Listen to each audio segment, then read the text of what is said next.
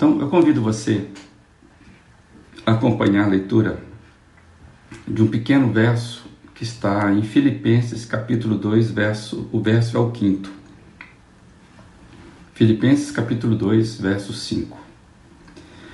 Seja a atitude de vocês a mesma de Cristo Jesus. Seja a atitude de vocês a mesma de Cristo Jesus. É, nós temos conversado aqui é, nos últimos encontros sobre os três níveis de vida e a necessidade de nós decidirmos é, em qual deles nós vamos viver.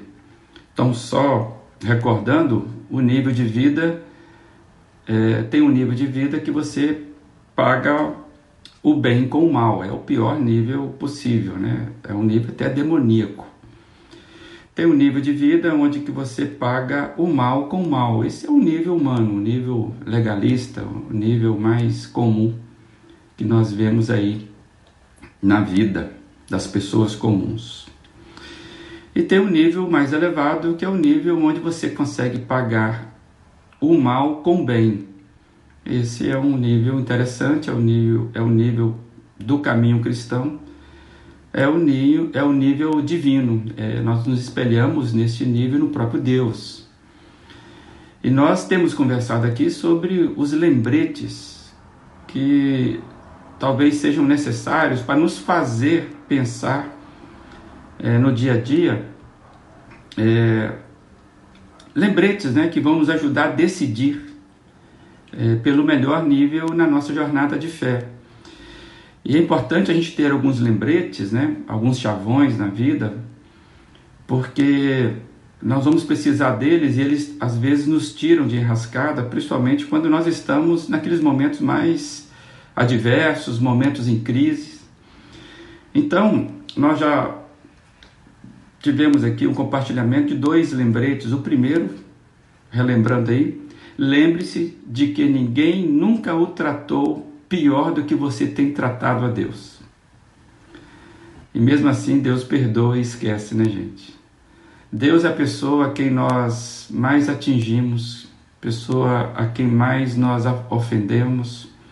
E este lembrete pode nos fazer mais diligentes em nossos atos e também mais nos tornar mais rápidos e irmos para os braços do Pai, é, confiados na Sua bondade. Então, o primeiro lembrete é esse: nós, ninguém vai tratar você pior do que você e eu tratamos a Deus. O segundo lembrete é que as nossas relações interpessoais, ou seja, nas nossas relações, nós machucamos pessoas e somos machucados por pessoas. É bom a gente estar atento a isso, porque geralmente nós ofendemos aqueles é, que nós não queremos ofender. Nós somos ofendidos e ofendemos, mesmo quando nós não intencionamos. Então, tem muitas ofensas que eu e você recebemos que provocam em nós reações negativas que as pessoas não intencionaram fazer isso. É, dissemos aqui que as pessoas que mais sofrem com as nossas ofensas são as pessoas mais próximas da gente, geralmente as pessoas que nós mais amamos. Então, esses dois lembretes, até então, que nós temos falado, eles é para nos ajudar a nos posicionar corretamente no nível ideal, no nível bom da vida. É, e para esse segundo lembrete, a gente é, foi alertado pelo texto bíblico do famoso ensino dos 70 vezes 7. O 70 vezes 7 é o ensino de Jesus e é o, é, serve como padrão para o nosso perdão. Sabemos que este é um, é um enorme desafio para nós, porque o perdão vai exigir de nós uma postura muito acima das nossas inclinações mais imediatas. É, como eu disse ontem, é, perdoar é uma atitude de alma e não de racionalidade e não de convencimento intelectual. É, talvez a gente é, é, nos, nos, nos, pegarmos o quanto nós é, somos desafiados mesmo a, a, a praticarmos é, o perdão. Talvez é, quando a gente olha para essa para esse texto bíblico, por exemplo, que nós analisamos ontem, o famoso 70 vezes 7, é, a gente fica com uma percepção que é bastante difícil, ou mesmo utópico, né? Parece muito acima, é, é, parece que nós não somos capazes de fazer isso, que isso talvez seja para poucos iluminados, né? aqueles santos. E, e eu pensei sobre isso que às vezes a, a gente tem essa ideia é, do, do 70 vezes 7 e de outros textos. Então, antes da gente avançar para mais um lembrete, que tem um, mais um lembrete legal para a gente colocar aí nas nossas anotações e na nossa memória, né? Eu queria pensar uma coisa que para mim, né, eu julgo importante.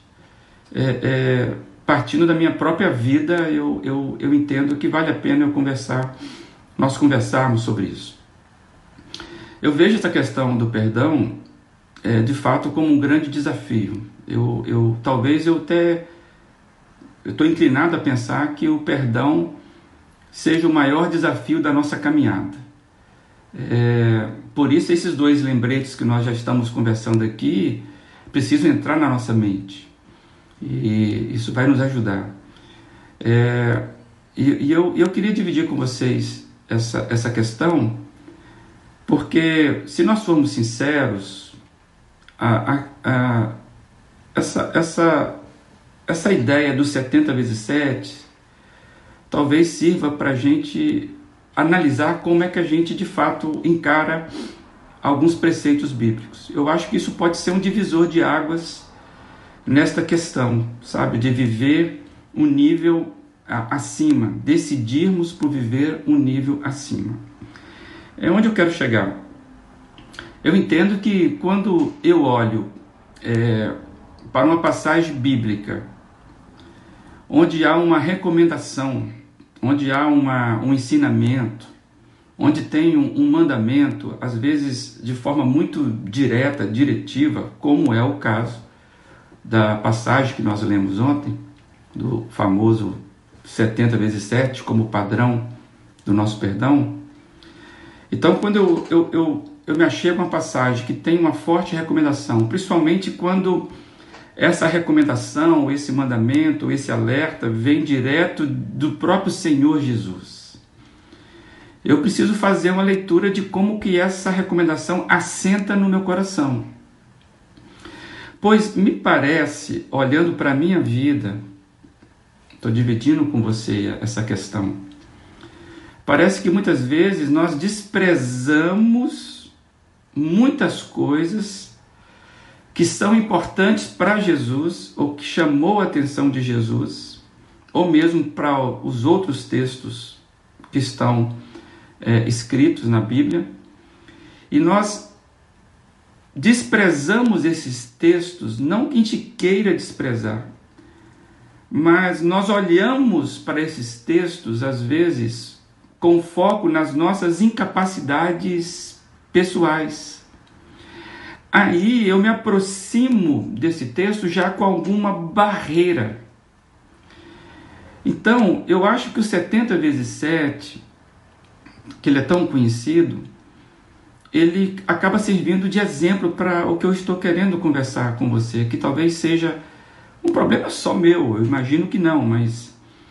É, então, quando eu tenho uma, uma, uma, uma revelação bíblica, que é um alerta, é, um, é algo importante, e eu me vejo impotente diante daquele texto, muitas vezes eu, eu olho para minha incapacidade e já me posiciono sem perceber com, com a certa é, barreira com aquele texto, mesmo vindo de Jesus, mesmo entendendo com a mente que aquilo deve ser importante.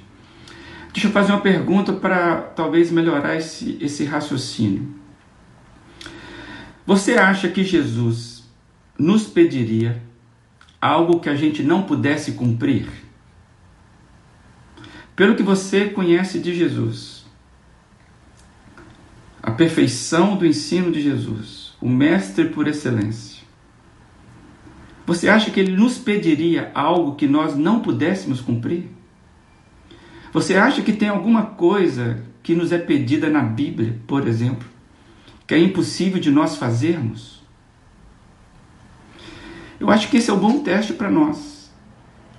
É, porque muitas vezes parece que a gente não crê nisso. É como se Jesus estivesse pedindo algo. Não, não, isso não é possível de ser feito. Se isso for verdade, então Jesus não é esse grande mestre que muitas vezes nós concordamos que ele seja. Um teste para mim e para você talvez seja como é que nós reagimos diante das parábolas, que Jesus é um grande contador de parábolas.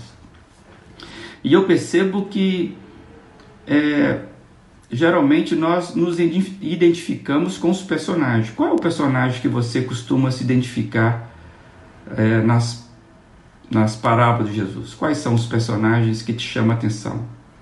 Eu tenho a impressão que geralmente nós nos identificamos não com o vilão.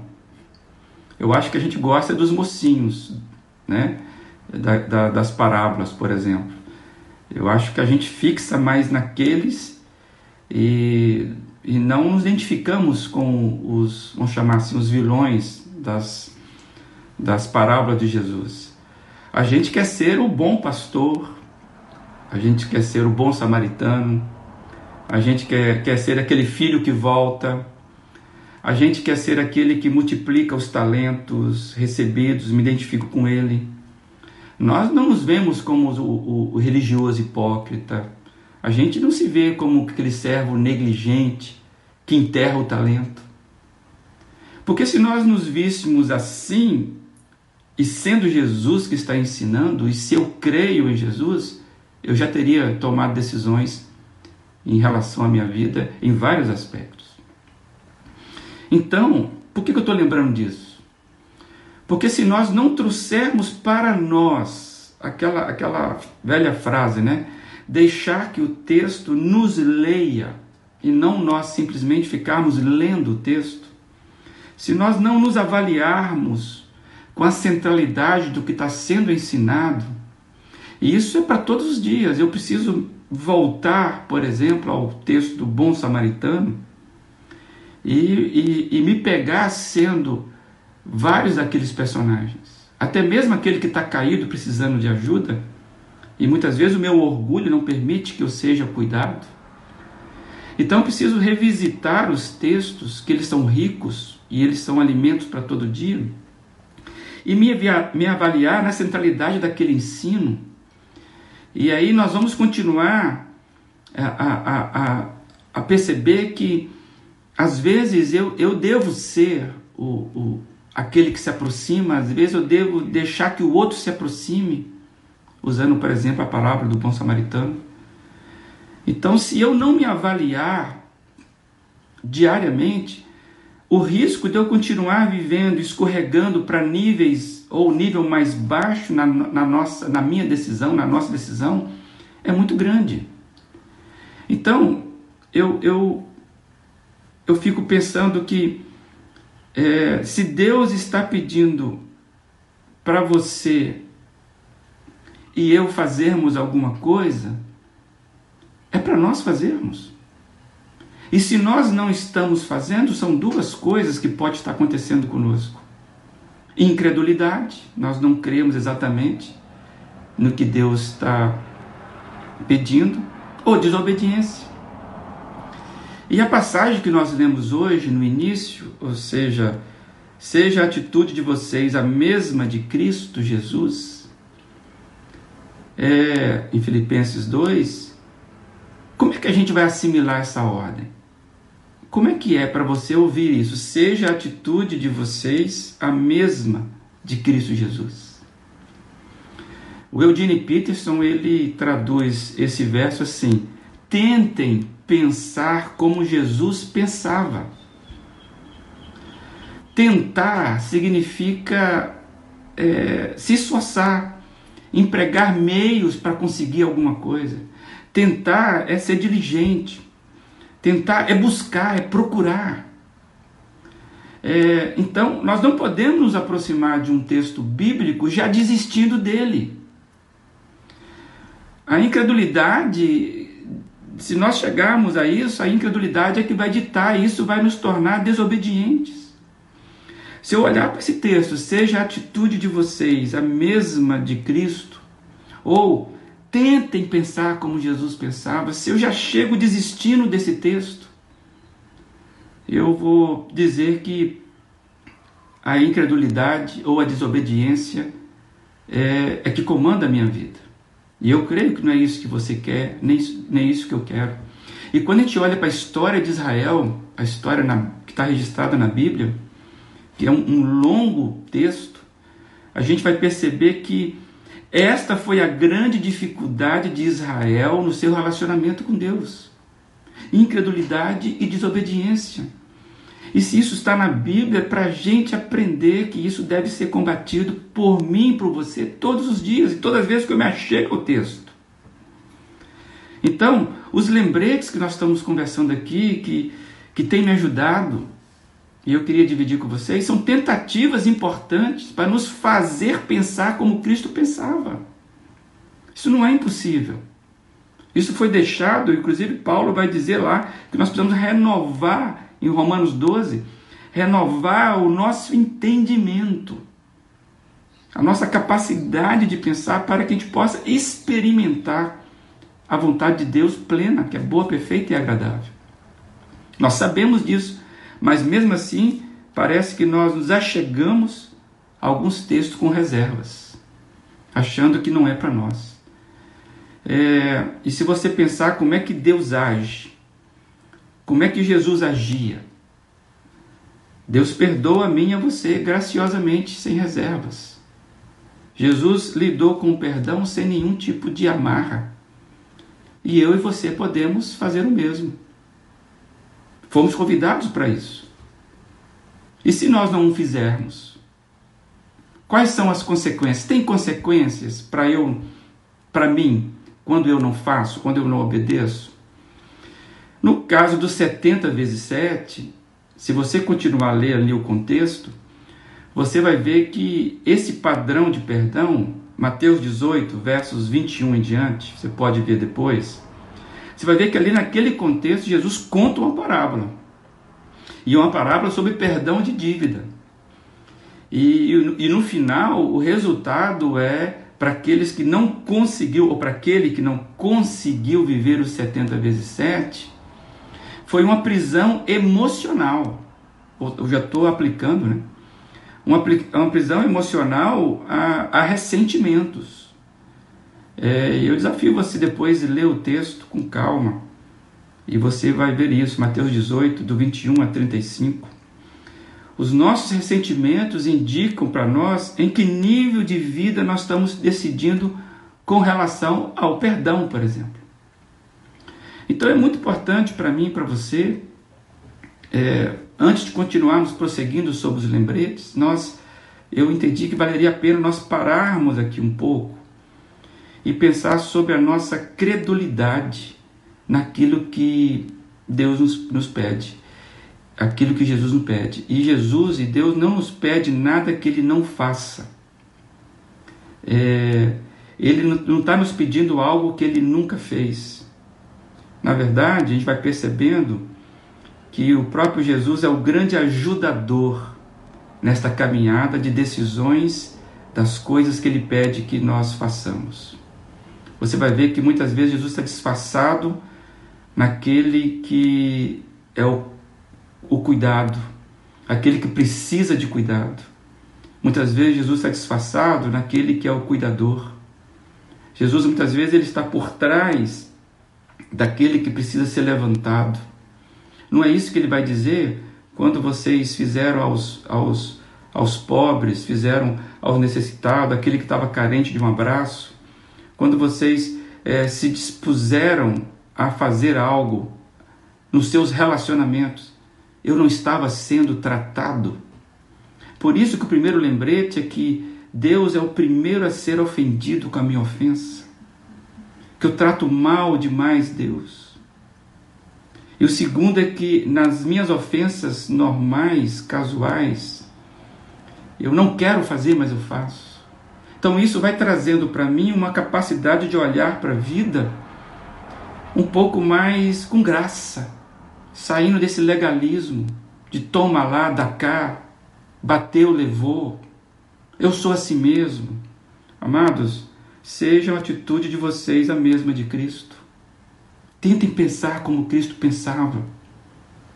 Esse é um alerta para nós e eu entendo que nós precisamos tirar os olhos das nossas limitações e temos nas limitações que a incredulidade nos impõe e fixarmos nas possibilidades de Deus, porque se Deus nos pede, é porque Ele mesmo vai nos ajudar a cumprir.